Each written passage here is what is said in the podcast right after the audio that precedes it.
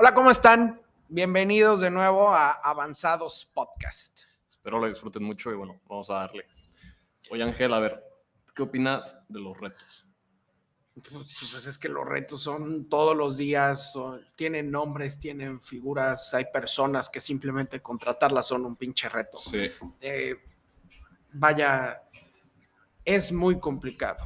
pero por ejemplo, hay ciertos tipos de retos, pero retos en los que tu vida cambie por completo. Como la otra vez estaba viendo en TikTok que decía que siento que en mi vida estoy en una nueva temporada. ¿sabes? Sí, eso sí es cierto, O sea, eso sí es cierto. Esos retos Sí, que te cambian la vida por completo. sí. O sea, ¿cómo se puede afrontar? A ver, yo, yo creo que no hay una fórmula, obviamente, pero depende mucho tu madurez Sí, como persona. madurez emocional emocional eh, y tu inteligencia y emocional. tu inteligencia emocional, ¿qué tanto te conoces tú? O sea, apenas me acuerdo que platicaba yo con un cuate, precisamente está como que en esta transición de lo impulsivo y todo, Sí. eh, que es la universidad.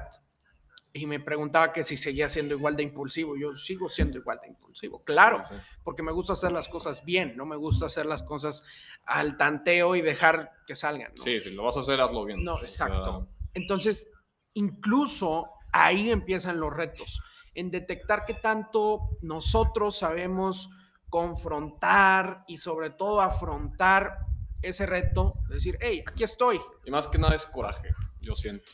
O sea, porque Sí. yo, fíjate que una vez hablando con mi psicólogo me dijo, es que Arturo, todo ese enojo que tienes, tienes que transformarlo en coraje.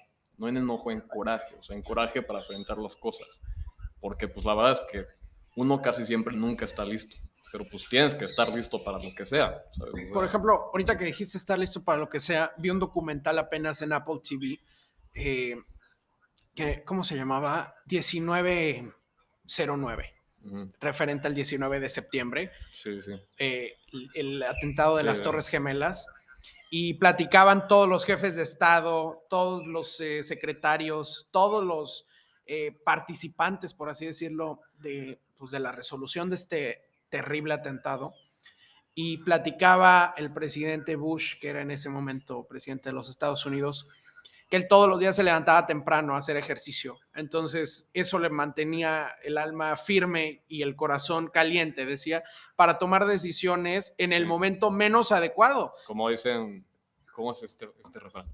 Piel de cocodrilo y corazón de pollo. Literal. Y o Eso sea, es lo que hay que tener, gente. o sea, imagínate tener a todos los Estados Unidos, el país más importante del mundo, con la economía más fuerte en aquel entonces, aún manteniéndola, pero decir, está en peligro la soberanía de mi país. sí.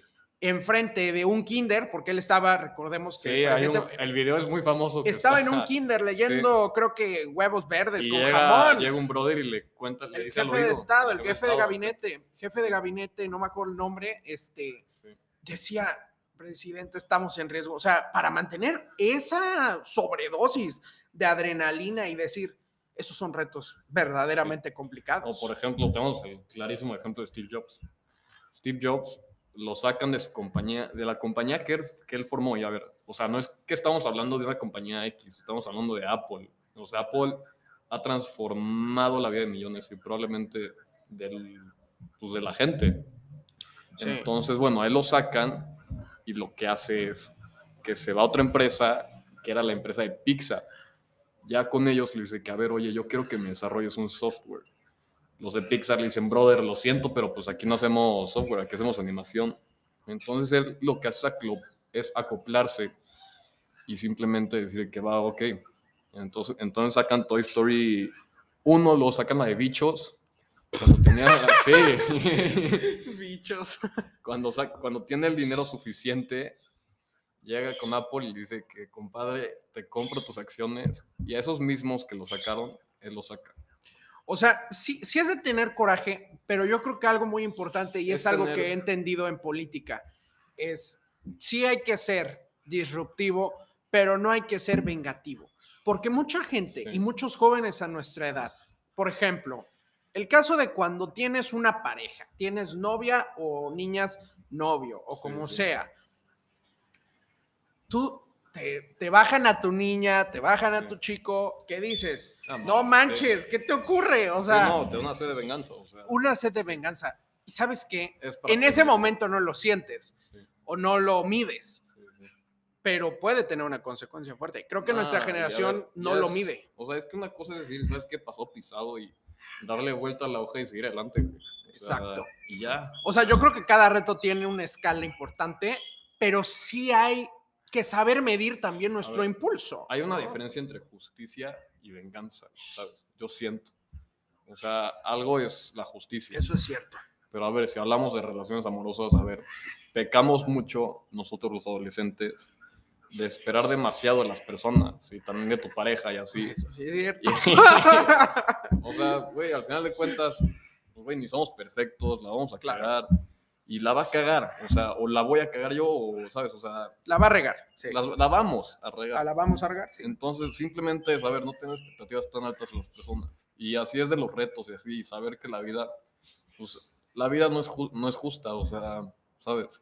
No es Sí, justa. sí. O sea, Y y, por no ejemplo- tiene nada de malo, o sea, es simplemente acoplarse al sistema. Y creo que es algo que conforme uno va creciendo, va comprendiendo.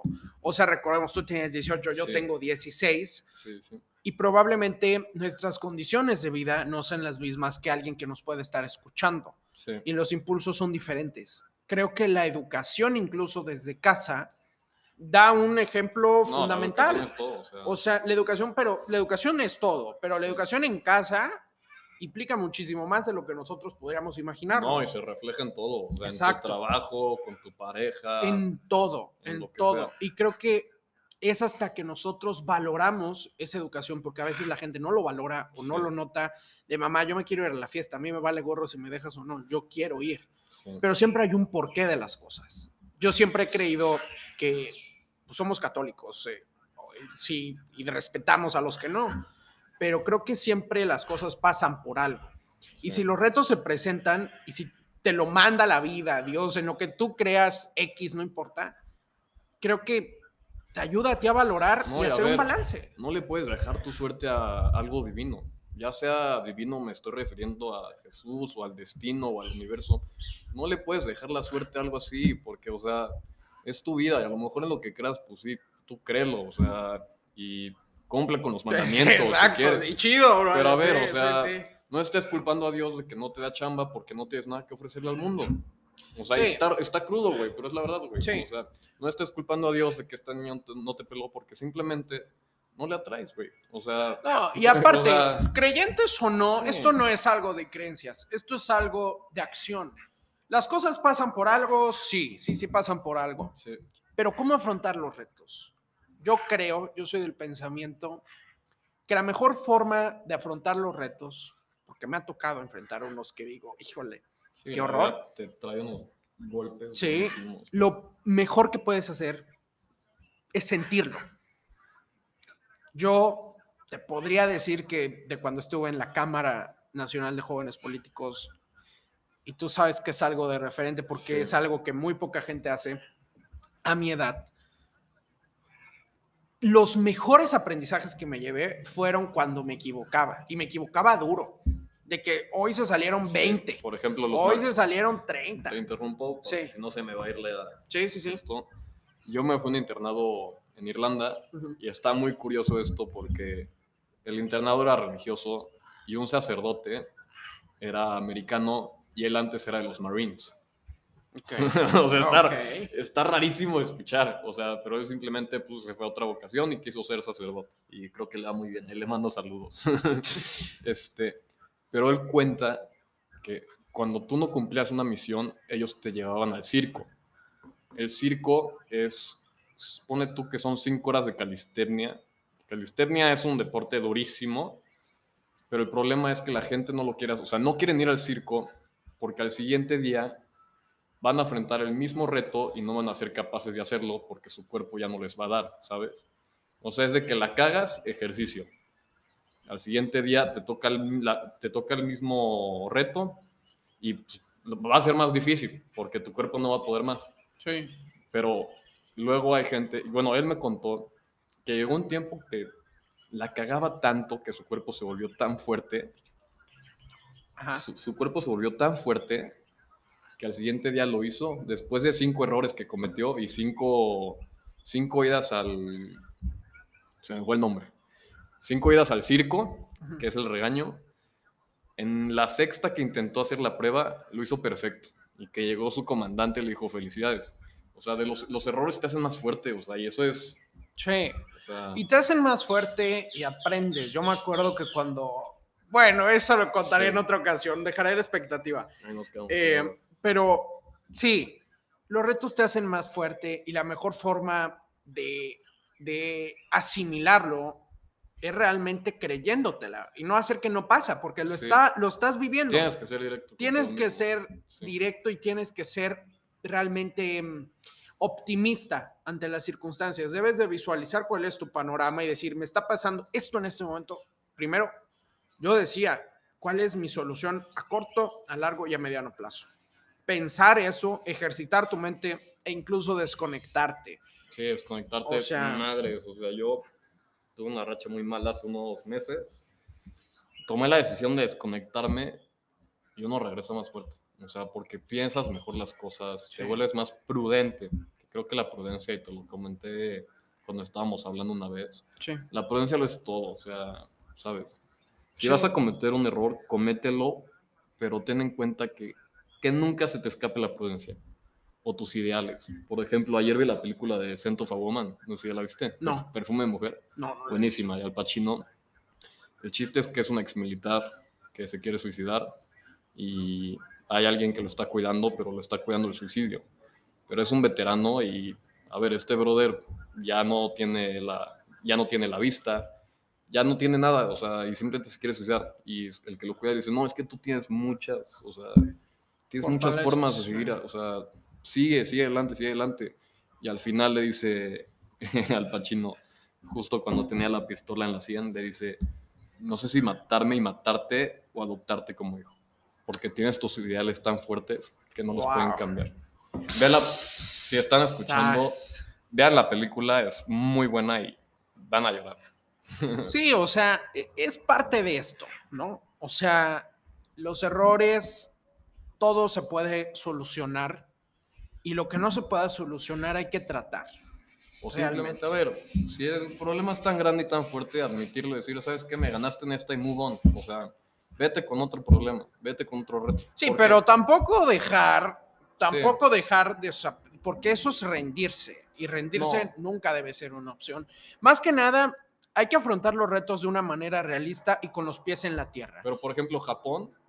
Japón no se rindió. Simplemente, justo cuando ya estaban perdiendo, llegó, no me acuerdo, vi el documental otra vez. Sí, Llegó un brother a platicar con el presidente, o no sé si es presidente, ¿no? En Japón, sí. el primer ministro. El primer ministro Sí. de Japón llega a hablar su asesor y dice, a ver, es que esto no puede ser un problema, o sea, es el renacimiento de un nuevo Japón, no te estás rindiendo, estás haciendo el renacimiento de un nuevo Japón. Ah, bueno, eso también es cierto, está, es cierto. O sea, Hay casos aplicables. Sí. Hay casos aplicables y hay casos en el que no. O sea, yo creo que todos siempre buscamos sacar la versión, versión de nosotros, la mejor versión, perdón, de nosotros mismos. sí. Y eso, pues con el paso del tiempo es fuerte, es, es complejo o implica sacrificios. Y es parte de los retos. Y a ver, pues sí, simplemente si afrontas un reto nuevo, pues también dale gracias a Dios o a, date gracias a ti mismo, a lo que sea, da gracias, porque, o sea, en primera, estás respirando. Con eso tienes suficiente. Sí. En segunda, cuando son nuevos retos, tienes nuevas oportunidades. ¿En qué sentido? De conocer gente nueva, nuevas experiencias para que le puedas contar a tus hijos. Tienes muchísimas bendiciones que probablemente no te das cuenta. Entonces, a veces no veas los retos. Es más, no veas los, no veas los problemas como problemas, sino velos como retos. O sea, Exacto. todo es cuestión de perspectiva. Me gusta esa frase. Y con eso terminamos por esta semana. Muchas gracias y bueno. Nos vemos en la siguiente. Adiós.